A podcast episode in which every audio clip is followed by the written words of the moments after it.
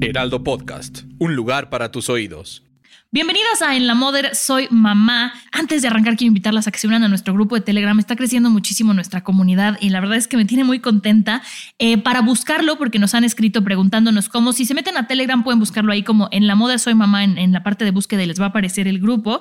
O en nuestras publicaciones vamos a estar poniendo el link también porque se ha puesto bastante buena, bastante buena la plática. Y el día de hoy em, vamos a hablar de un, un tema que se tiene que visibilizar que no puede seguir siendo un tabú y no podemos señalar a las mujeres que han sufrido una pérdida gestacional, un aborto espontáneo, porque es más común de lo que se piensa, ¿no? Sin embargo, no se habla tanto de cómo ayudar a las mujeres que viven este proceso, ni lo común que es, ¿no? Todo el tema de la pérdida y del duelo, que creo que son dos cosas importantes. Eh, para hablar de esto con nosotras está Laura Ruiz, que es psicóloga, pero es especialista en tratar temas de pérdida gestacional. Laura, ¿cómo estás? Bienvenida. Hola, muchas gracias. Bien, bien, muy, muy contenta de estar aquí. Como dices tú, darle visibilidad a un tema que, exacto, que lo queremos guardar en un cajón, pero que es más común de lo que creemos. Justo, justo eso. ¿Cuál es ¿Cuál es el término correcto? ¿Cuál es la diferencia entre los términos que se escuchan? Me estabas comentando hace ratito. Justo, lo que pasa es que hay mucho, bueno, hay, ¿no? Eh, hay diferentes terminologías cuando hablamos de la muerte de, un bebé. Y ahorita hablabas, ¿no? Del aborto espontáneo. Generalmente nos referimos a un aborto espontáneo cuando se da antes de las 20 semanas, ¿no? De, gestación. Es la muerte del bebé. Después podemos hablar de una muerte gestacional también, cuando va del periodo de la semana 20, digamos, a la semana 28, ¿no? Y de ahí en adelante hablamos de la muerte perinatal. La muerte perinatal, pues es la que se da a partir de la semana 28 hasta los primeros siete días de nacido. Y después también está el término de la muerte neonatal, que hablamos hasta los 28 días de que, de que nació el bebé. Esto es importante para saber cómo denominarlo, ¿no? Yo pensé que todo era pérdida gestacional y, sí, general, exactamente. O sea, generalmente hay muchos términos, pero bueno, podemos aquí diferenciar también. ¿Qué tan común es la, pérdida gestacional o la pérdida perinatal? No sé cómo podamos englobarlo en una sola, eh, en un solo término, porque a ver, les cuento yo tantito mi experiencia. Cuando yo me enteré que estaba embarazada, iba con un doctor, con un neumólogo, que le comenté estoy embarazada y su comentario fue, no te emociones, es como un perder el primero. Entiendo desde dónde venía su comentario, pero para mí fue súper doloroso y me asustó muchísimo, ¿no? Eh, yo lo comenté con mi mamá y la verdad es que me considero afortunada porque mi mamá me dijo que ella nunca perdió un bebé, mis tías me dijeron que ellas tampoco y yo al final tampoco perdí a mi bebé, ¿no? Pero investigando sobre este tema me di cuenta que es muy común y está muy estigmatizado. En tu experiencia, ¿cómo es este tema? Sí, ¿no? Tal cual, así, como lo dices tú. Es, es algo de lo que no se habla tanto. Entonces, cuando hay una mujer y, un hombre, digamos, una, ¿no? una pareja que, que pasa por esta experiencia que es súper dolorosa, yo creo que nunca te imaginas realmente el dolor que experimentas y no importa, aquí creo que algo muy, ¿no? Que yo siempre lo digo, no importa en qué semana se dio, el amor nunca se va a medir por el número de semanas. En realidad, Da igual si tenías ocho semanas ¿no? de embarazo, si tenías 36, no importa. En realidad el dolor eh, es, es, igual, es el mismo. Y, creo que, que, sí, sí es más común de lo que pensamos. O sea, hay un, hashtag que se usa muy comúnmente ahora que es soy una de cuatro. O sea, eso quiere decir que no estadísticamente una de cada cuatro mujeres va a experimentar la muerte de su bebé. Es, mucho. Eh, creo que si volteas a ver, o sea, no en tu círculo social, aquí somos cuatro siempre mujeres. hay Siempre hay alguien, siempre hay alguien, ¿no? Aquí no sé si hay alguien más, pero bueno, yo soy una de ellas también, una de esas cuatro mujeres que experimentó la muerte de su hija y creo que, eh, como lo dije, es algo total, son muertes inesperadas. Nunca te imaginas que algo así te va a poder pasar a ti, ¿no? Y a tu bebé. Claro, y yo reconozco... Eh, o sea, no es algo que me dé orgullo, pero antes de embarazarme, antes de ser mamá, cuando yo escuchaba que alguien había perdido un bebé, decía, no lo conoces, ¿no? Entonces puedes superar esa pérdida más fácil. Pensaba yo en mi ignorancia. En el momento en el que yo me, enteré que estaba embarazada, ¿no? Y que yo me enteré muy rápido y todavía no pasaban los famosos primeros tres meses que me decían, no le digas a nadie hasta los tres meses porque puedes perder a tu bebé. O sea, yo de haber tenido dos semanas de embarazo y decía, no lo puedo perder, o sea, ya es mi hijo. Entonces ahora cuando escucho que una mujer pierde un bebé, mi perspectiva es completamente diferente. No tienes que conocerlo para quererlo. Y, y, eso yo creo que es de las partes más complicadas en el momento en el que se da una pérdida, que tú ya quieres a alguien que nunca conociste, pero que está ahí para ti, ¿no?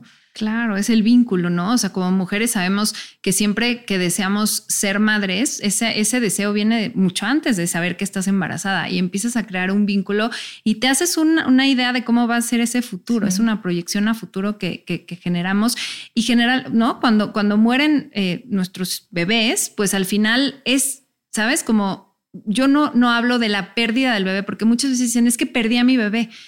Y, eso culpabiliza mucho, porque es como, ¿cómo? ¿Cómo lo perdiste? ¿Dónde lo perdiste? ¿No? Y generalmente hablamos de la muerte como tal, con la palabra así. No perdemos a los hijos, los hijos se quedan y son para siempre. Y creo que esa es una parte también bien importante que yo trabajo mucho en terapia, tratar de, de poder reconocer a nuestros hijos, que son parte de nuestra vida ya y lo serán siempre. Eh, y, creo que es eso, ¿no? Es mucho como, como el dolor, eh, como te decía, no se mide en semanas y tampoco se mide por, por el, es decir, porque no lo conocía, a lo mejor no lo vi, pero perdiste, o sea, lo que sí perdiste fue toda esa ilusión, fue todo ese, ese sueño, todo ese deseo, todo eso que ya habías proyectado con ese bebé, esa maternidad, esa posibilidad, ¿no? De maternar y paternar a ese bebé en particular. Y, entonces sí, es un duelo, claro. Y, y sí es bien importante hacer conciencia de que sí tenemos que transitar un camino de duelo, que muchas veces es tan doloroso que no queremos ni siquiera ir ahí. Sí.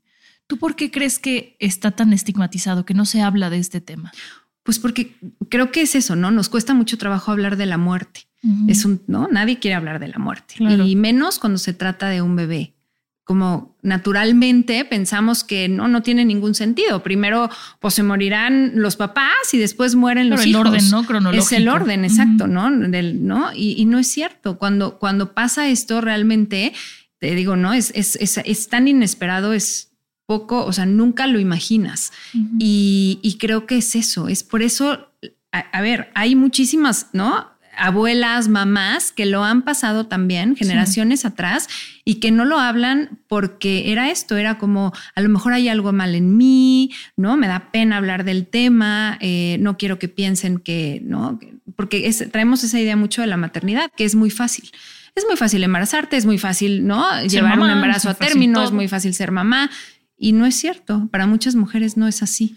Yo, yo también estaba pensando eh, ayer que estaba preparando todo esto, que las mujeres, aunque ya estamos en el siglo XXI y todo lo que queramos, tenemos esta idea de que nuestra tarea es ser mamás, ¿no? Queramos o no, pero estamos hechas para ser mamás. Entonces siento que al momento de que hay una pérdida es estoy fallando como mujer también y eso no es algo que quieras externar.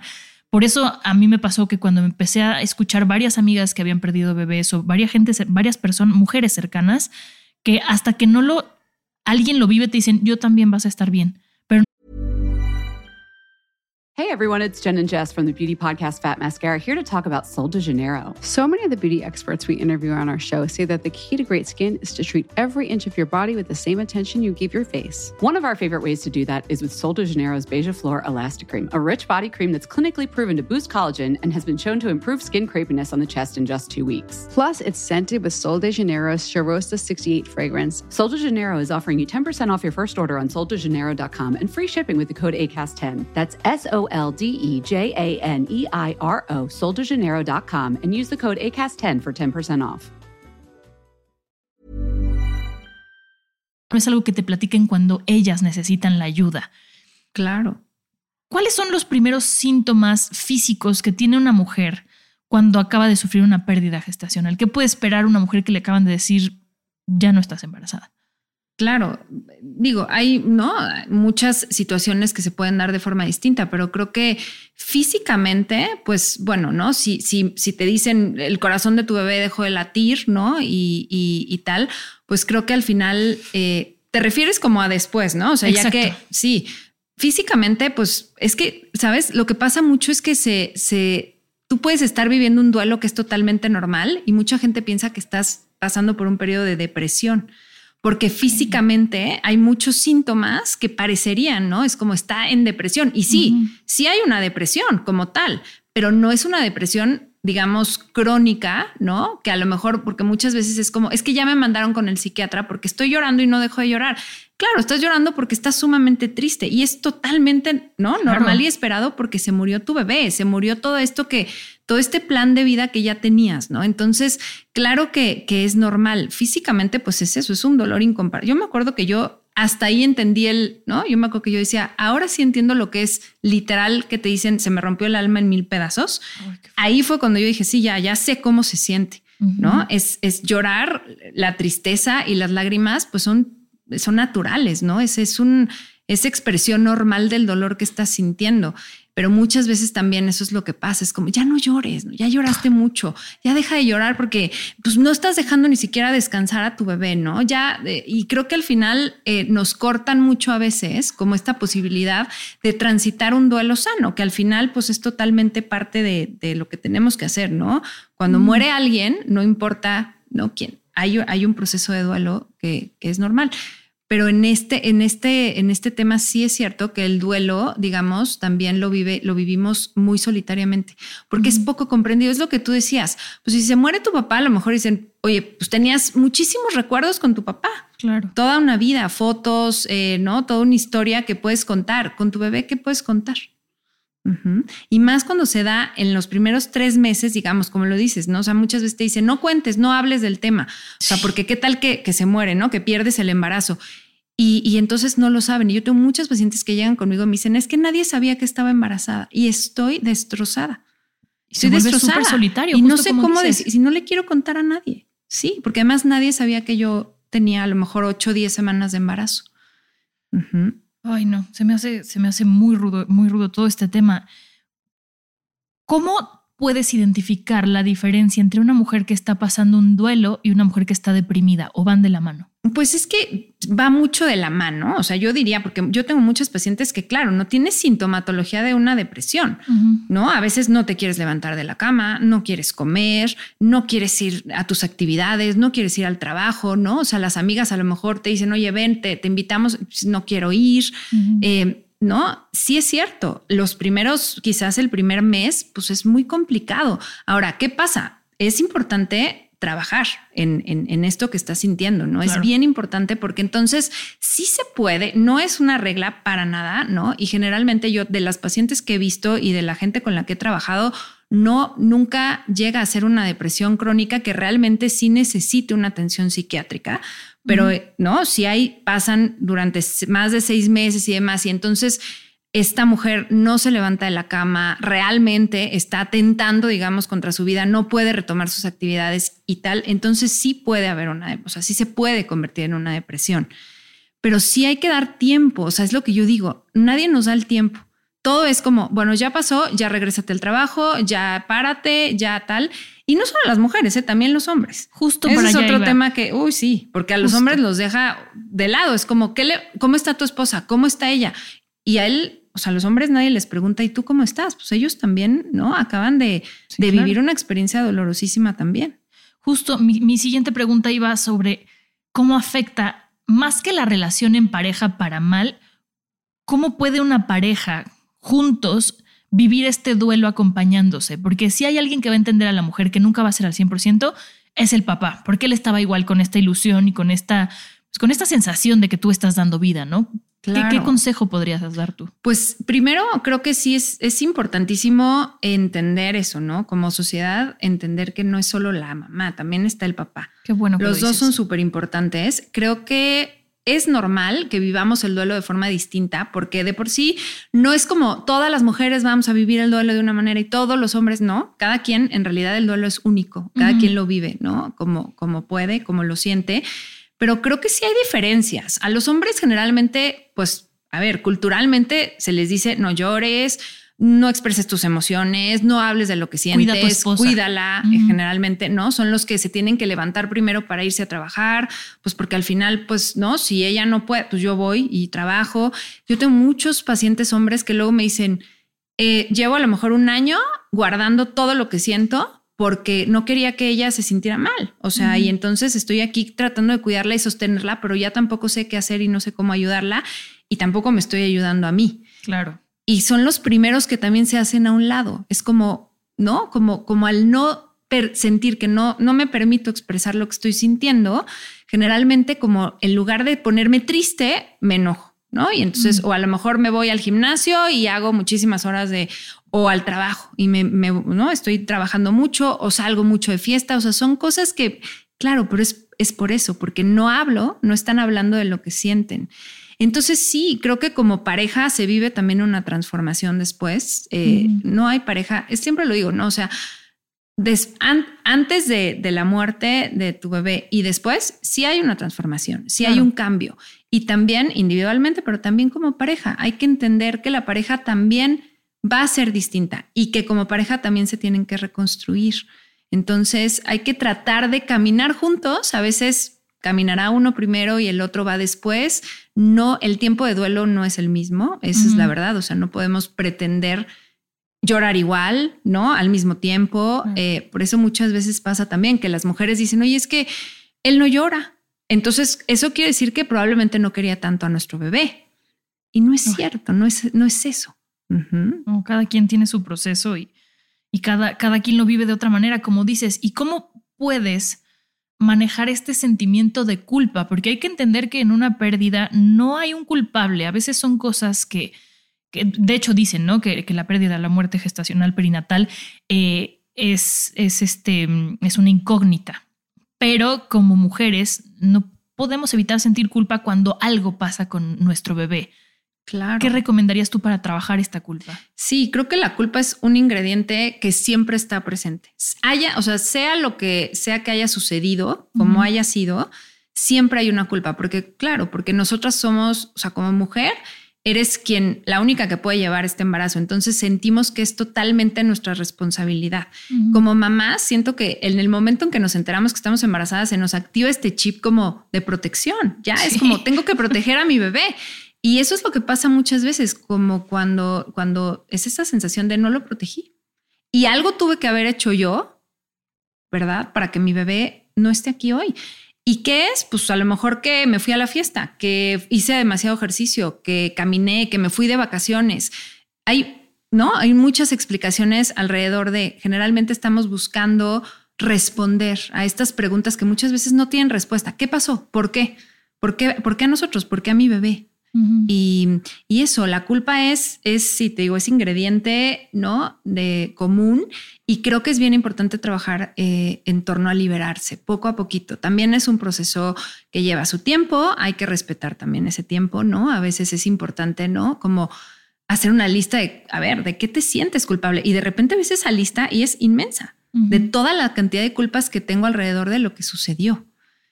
¿Sabes? Y muchas veces si hay explicaciones, digamos, médicas, por ejemplo, puede ser que sí, pero incluso cuando las hay, la culpa sigue ahí, porque es lo que te digo, es esto, yo no protegí a mi bebé.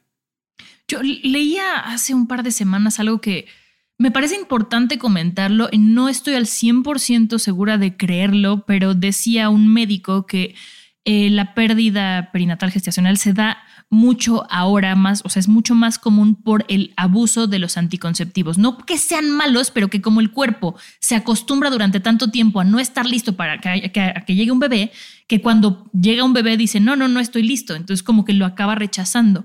Entonces, en este artículo el doctor invitaba a las mujeres a decir, no se, no se sientan culpables, no se depriman, es normal que las primeras veces pase esto porque el cuerpo se está adaptando. Yo no soy médico para nada, pero me pareció que a lo mejor podría ser interesante buscar por ahí pensando cómo, cómo funciona la sociedad ahora que los anticonceptivos este, son tan comunes, ¿no? Pues no sé, fíjate, eso nunca lo había escuchado. O sea, he escuchado un sinfín de cosas, pero es lo que te, como que siempre uno, eh, eh, eso, o sea, lo que haces es buscar respuestas. Sí algo que por lo menos calme un poco, ¿no? Este dolor que estoy sintiendo y que por lo menos me diga que, ok, que a lo mejor por eso, ¿no? Y, y, que pasó, a lo mejor como dices tú, pues fue por el, el, abuso de los anticonceptivos durante mucho tiempo y pues a lo mejor fue eso, ¿no? Pero creo que al final no lo sé porque te digo que hay muchísimas razones, no, no por la muerte, o en general me refiero a que no hay muchas razones de repente que tratan de explicar desde dónde. Yo siempre digo que porque es una cosa que a mí en su momento me ayudó a entender también eh, un poco, pues, ¿no? ¿Qué había pasado con mi hija?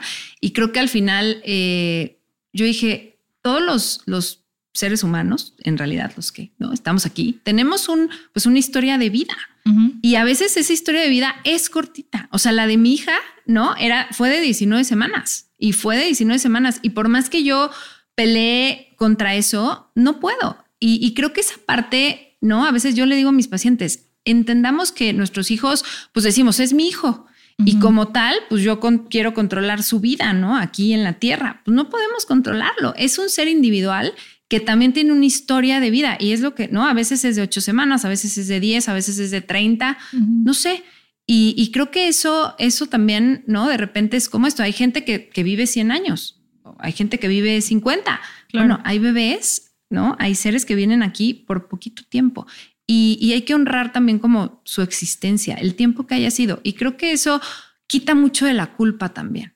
O sea, es decir, yo no controlo la vida ni la muerte de mi hijo ni de mi hija. No está en mis manos. Y yo hice lo que tenía que hacer y lo que podía hacer. Hice lo que, claro, todo el tiempo, ¿no? Generalmente tratamos de hacer, cuando estamos embarazadas, pues tratamos de, ¿no? de hacer lo que nos dice el médico, pero no está en nuestro control. Y creo que esa parte es sumamente importante entenderla.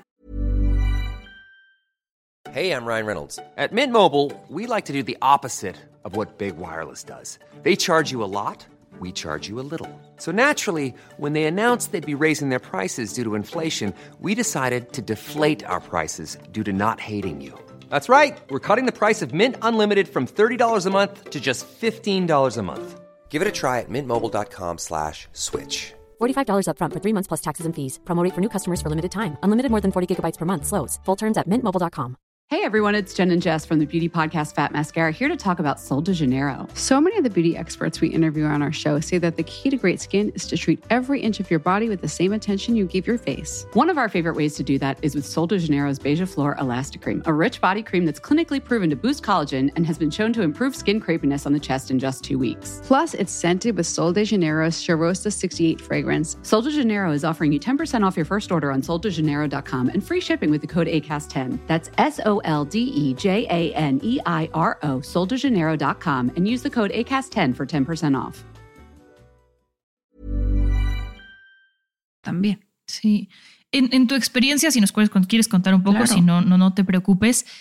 Eh, ¿En qué momento, cómo te trataste o cómo sobrellevaste este proceso? Además de este pensamiento que nos acabas de compartir de no puedo controlar el tiempo, pero acudiste a un psicólogo, te dabas terapia tú sola, que sé que no se debe, pero bueno. No, pues imagínate, ¿no? Eh, mucha gente, claro, piensa, ay, pues es psicóloga, seguro tiene las herramientas, ¿no? y claro que, no. Claro que no. En ese momento no tienes ninguna herramienta, te quedas sin herramientas. Eh, yo cuando me enteré que mi hija tenía un diagnóstico, ella se murió porque tenía un diagnóstico de cardiopatías congénitas, o sea, sus cardiopatías eran incompatibles con la vida. Ese es, ¿no? Cuando te dicen es incompatible con la vida, pues claro, ¿no? Es, es dolorosísimo. Y, yo me acuerdo que en ese momento dije, no, tengo que hacer, esto va a conllevar, o sea, va, a fuerzas voy a tener que vivir un duelo, vamos a vivir un duelo en familia.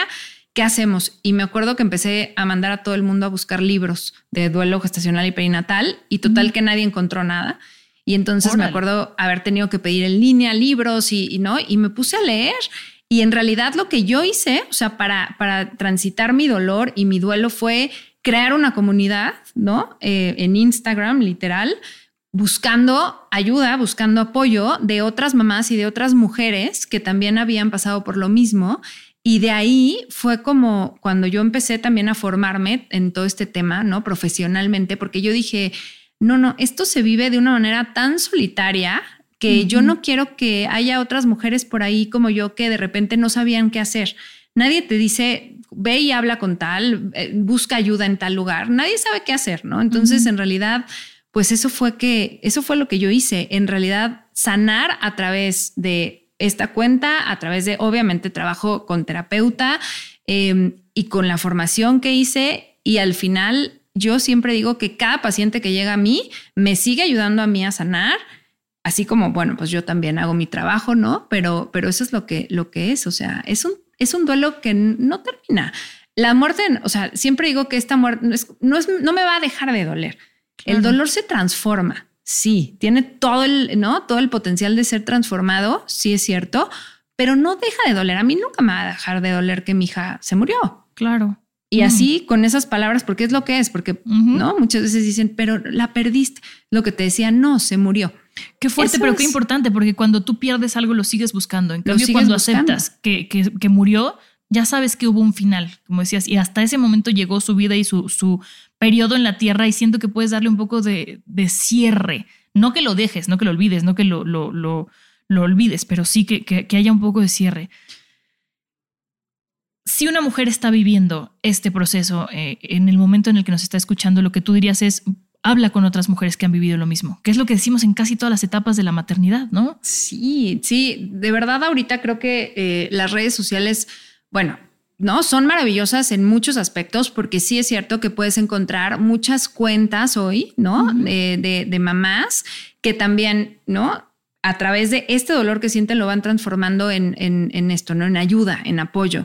Y hay muchas cuentas hoy que, que ayudan mucho, eh, grupos de apoyo. Creo yo, yo ahora también hago algunos talleres, ¿no? Presenciales aquí en la Ciudad de México con mamás. Y eso es bien, eh, es bien bonito como de repente juntarte, ¿no? No, obviamente te juntas pues porque hay un dolor que estamos compartiendo, pero al final darte cuenta, uno, que no estás sola. Dos, que sí hay gente que valida tus emociones, porque esa es una de las cosas que muchas veces Sí. uno no se siente validado, ¿no? Entonces, que hay gente que te escucha y que te apoya y, y creo que eso ayuda muchísimo también a ir sanando, acomodar como todo esto que estás sintiendo y creo que al final, ¿no? Lo que yo siempre trato es, es esto, es la integración, cómo integro a mi bebé dentro de mi vida, porque al final es un vínculo que no va a terminar.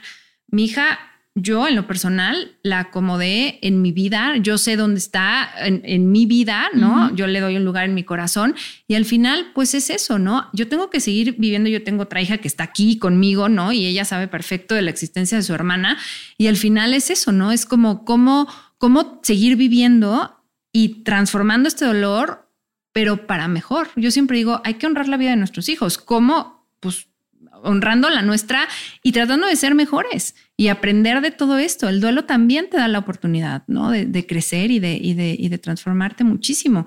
Hay que tomarla, nada más. Sé que no es fácil, ¿no? Hay Pero que bueno, encaminar. pues, hay que hacerlo. Sí. ¿Qué no hay que decirle a una mujer que, o a una pareja, también al papá, como dices, hay que incluirlo, que está viviendo esto? El famoso de, el famoso eh, pasó por algo, pasó porque tenía que pasar. Eso No. es invalidar justo lo que decías. Y al contrario, hay que escuchar, creo yo. Sí, no, es, que hay muchísimas frases. Eh, eh, sí, ¿no? O sea, de de repente unas es como una lista. que- Sí, ¿no? Lo que sí, eh, ya estás joven, después te vas a volver a embarazar, ¿no? Este, está mejor ahora. No. Ajá, esa es Porque aquí yo no lo iba a cuidar. ¿o qué, malísima no? porque exacto, porque dices como no, o sea, pues el mejor lugar era aquí conmigo, como ya está en un mejor lugar, ¿no? Ya está descansando, este, ¿no? Sí. Se me ocurren cada respuesta todo de que pasa, estaba cansado. Sí, todo pasa porque por algo o para algo encuentra el para qué y es como no, o sea, no, no lo puedo encontrar. ¿Qué? ¿Cómo? ¿Dónde Sí, está el para qué de esta situación? Este, mejor ahorita que más adelante, esa también, ¿no? ¿Te iba a doler más después? Mejor me que, fue ahorita. Ay, no, no puedo creer que haya gente que diga eso. Esa también, eh, ¿no? O sea, ah, sí, de verdad es que es impresionante la cantidad de cosas eh, que dicen, ¿no? También así lo quiso Dios, si eres creyente también, ¿no? Es como, como, ¿por qué querría Dios Eso algo solo te así? hace sentir más culpable, ¿no? ¿Qué hice para Claro. que hiciera esto para mí? 100%. Sí. Entonces, creo que al final yo diría que no le digas nada a una mamá o un papá, que no le dirías si, por ejemplo, se murió su papá. No le vas a decir como, no te preocupes, luego tendrás otro, ¿no? Sí, claro. ¿no? O sea, estás de- Ok, o sea, es, no, es bueno. exactamente lo mismo, ¿no? Sí. Es más, si no sabes qué decir, mejor no digas nada. Creo que Escucha. al final sí. Acompaña, o sea, es que ese es el problema, que como sociedad no sabemos acompañar y nos asusta el dolor.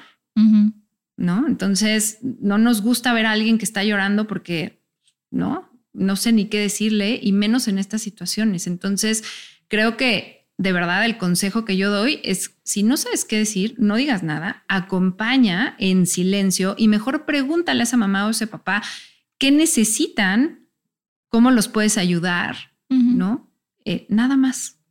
Claro. Una pregunta que, que nos hacen mucho es, cuando uno, un- una sufre una pérdida gestacional perinatal, ¿después de cuánto tiempo puede volver a tratar de embarazarse? Más allá del tema psicológico, el tema físico, ¿hay alguna fecha, hay algún tiempo que tengas que dejar que tu cuerpo se recupere? O Pues eso depende muchísimo, eso sí, fíjate, depende mucho de en qué etapa del embarazo se da. Eh, y obviamente si había, ¿no? Si, si hay algún tema médico, o sea, sabes, como hay muchas, hay muchas cuestiones, porque hay, hay situaciones en donde a lo mejor a los tres meses te dicen, ya, estás lista para volverlo a intentar. Ok, no es tanto tiempo. No es tanto tiempo, pero Bueno. también depende. Si fue una cesárea, por ejemplo, a lo mejor necesitas dejar que pase más tiempo. Si estabas en medio de un tratamiento, también necesitas, o sea, depende mucho de cómo se dio. Ahora, eh, yo, ahorita decías, eh, independientemente del tema emocional, Sí, que es Ah, muy muy- importante. es muy importante. Sí, porque ahí creo que hay muchas veces que lo que hacen muchas parejas es, y que me ha tocado, porque me lo han dicho, es como, como me duele tanto, Me embarazo. me embarazo rápido para que se me olvide y se me quite esto que estoy sintiendo ahorita. Y esa sí que no es la solución ni la respuesta, porque en realidad, siempre lo digo, no, no, es que un, un próximo embarazo o un próximo bebé nunca va a reemplazar Claro. al que ya no está empezando por ahí. Entonces, no podemos quitar, ¿no? Muchas veces pensamos que el dolor lo podemos guardar en un cajón y ya está.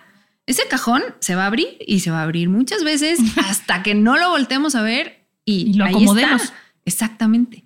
Sí, a mí, a mí este tema de los, eh, los famosos rainbow babies, Mm. que así se le llama, ¿no? Cuando después de una pérdida tienes un bebé y entonces después de la tormenta sale el arco iris, me parece muy bonito, pero creo que justo hay que tener cuidado con cómo manejarlo y que no sea tratando de un clavo saca otro clavo. O sea, Claro. ya sé que estamos sacándolo de contexto, pero creo que es un tema eh, más bien delicado. Pero bueno, los grupos de apoyo que decías tú ahorita, ¿nos podrías compartir tu cuenta o dónde pueden encontrar un grupo de apoyo las mujeres que estén pasando por este, Claro, por por, este duelo? supuesto. Mi cuenta de Instagram es arroba Laura Ruiz guion bajo PS Ujú. de psicóloga. Este, yo generalmente trato de, ¿no? de, de compartir muchas cosas eh, con, con el tema. Yo me dedico a trabajar pues todo el tema de la salud mental materna. Entonces, evidentemente dentro de este tema está toda la muerte y el duelo gestacional y perinatal, entre muchas otras cosas también. Eh, pero bueno, eh, ahí y hay muchos grupos de apoyo. Yo trabajo mucho y muy de cerquita con Mariona Rioja, que ella tiene un grupo de apoyo que se llama arroba mi apoyo ahí en Instagram. Y ella realmente ha hecho una comunidad también muy linda. Igual, a partir de su propia experiencia en su maternidad, pues transformar el dolor, eh, pues así, ayudando a otras mamás. Entonces, pues a través de nosotras, pues ahí nosotras estamos intentando hacer cada vez más talleres también presenciales, que pues eso se dejó de hacer mucho también por el tema del- de, la, pandemia. Pero es muy diferente. Es muy, sí, es, es muy, ¿no? Te digo, es, es bien lindo también de repente juntarnos y sentir como también toda esta energía, ¿no? Entonces, pues ahí, ahí lo pueden hacer. Y lo, nada más rapidísimo, lo del Rainbow Baby que decías, es eso también. Está muy romantizado el término. Y, y en realidad hay que trabajarle mucho también para no cargarle a ese bebé Justo. todo, ¿no? Lo que traemos de nuestros embarazos pasados y de estos bebés que no pudieron llegar a estar con nosotros. Sí, qué bueno que lo dices, porque yo sí creo en eso de las cargas emocionales y entonces traes a un bebé al mundo que desde antes de ser concebido ya tiene una carga por lo que los papás esperan de él. ¿No? Ujú. Entiendo, que, entiendo que puede ser un poco inevitable tener expectativas después de una pérdida, pero canalizarlas, como dices tú, saber acomodarlo en donde a mí me ayude para poder vivir con eso. Claro, y un embarazo arcoíris, digamos, pues es un embarazo de alto riesgo psicológico también. O sea, eso es muchas cosas, muchas veces uno no lo piensa, pero claro, hay miedos, hay angustia, ¿no? Hay todo el tiempo como. Entonces, yo trabajo también mucho con mamás en embarazos arcoíris y es bien diferente cuando llegas después de haber trabajado tu duelo y te embarazas que sí, vas a vivir de repente miedo, vas a vivir angustia, pero no, no como se podría si no trabajaste tu duelo Y reemplazaste. y reemplazaste y te metiste a un siguiente embarazo. De verdad, hay, sí, muchas cosas que uno no piensa, pero que suceden. Mucho, mucho miedo, ¿no? Son pensamientos también como, híjole, ¿y si vuelve a pasar? Pues claro, es inevitable pensarlo, ya te pasó. Claro, claro. O sea, ya lo que tienes es- cerca, ¿no? Ya, ya tienes ya esa lo herida tienes, abierta. ya lo tienes, ¿no? Muchas veces dicen, es que me dijeron, ya no te va a volver a pasar. Y la respuesta es, ¿y tú cómo sabes que no me Sí, va a volver claro. a pasar? No invalides lo que Nadie estoy lo sabe. Entonces, sí. Sí, creo que es súper importante no invalidar lo que dice la mujer o la pareja en el momento en el que vive una situación así y mucho menos juzgarla, estigmatizarla, que es algo que pasa mucho hoy en día por, por- por- es horrible, pero bueno, somos humanos, se vale sentir y se vale pedir ayuda. Yo creo que esto es lo que hay que rescatar de todo lo que estamos platicando, que entender que no estamos solas en la maternidad, por eso nosotros tenemos nuestra tribu en Instagram, no, no es comercial, pero sí, porque ahí nos desahogamos de todo lo que pasa en la maternidad, desde cuando hoy dices, hoy no quiero ser mamá, hasta cuando dices, "Mm, me pasó esto y quiero compartirlo, ¿no? Entonces, eh, yo te agradezco muchísimo tu conocimiento, Laura, de verdad me parece invaluable. Y no sé si quieras comentar algo más para alguna mamá que nos pueda estar escuchando por ahí que, que le pueda funcionar esta plática. Claro, no, gracias a, a, ti por la invitación, que siempre creo que es, siempre agradezco muchísimo que se incluya este tema, porque este uh -huh. tema es como la sombra, digamos, en la maternidad, sí. es como lo que nadie quiere hablar, lo que nadie quiere ver, uh -huh. y así pensamos como que no existe, ¿no? Pero no es cierto, aquí está, y creo que, que el, el, el, que lo incluyas también, ¿no? En el podcast es súper valioso porque allá habrá muchas mujeres que justamente, como dices, están escuchando y que, y que ojalá, ¿no? Que sientan un poquito de, de, de que están acompañadas, no están solas, ¿qué les diría? Pues eso, o sea que habemos muchas mamás, eh, ¿no? Afuera que también eh, hemos experimentado la muerte de nuestros bebés y que estamos aquí eh, dispuestas también a escuchar, a ayudar, que no están solas, que es importantísimo transitar su camino de duelo y, y eso, ¿no? Como para poder darle un lugar bien especial a ese bebecito que pues sí, que hoy no está aquí, no lo podemos ver, no lo podemos abrazar, pero que siempre va a ser parte, ¿no? De, de ellas y de, y de los papás también, de esta familia. De los papás también. Así es. Qué bueno, insisto, qué bueno que los incluyas. Muchísimas gracias, Laura. Nombre, ¿de qué? Gracias. Hey everyone, it's Jen and Jess from the beauty podcast Fat Mascara here to talk about Sol de Janeiro. So many of the beauty experts we interview on our show say that the key to great skin is to treat every inch of your body with the same attention you give your face. One of our favorite ways to do that is with Sol de Janeiro's Beija Flor Elastic Cream, a rich body cream that's clinically proven to boost collagen and has been shown to improve skin crepiness on the chest in just two weeks. Plus, it's scented with Sol de Janeiro's Charosta 68 fragrance. Sol de Janeiro is offering you 10% off your first order on soldejaneiro.com and free shipping with the code ACAST10. That's S O L D E J A N E I R O, soldejaneiro.com, and use the code ACAST10 for 10% off.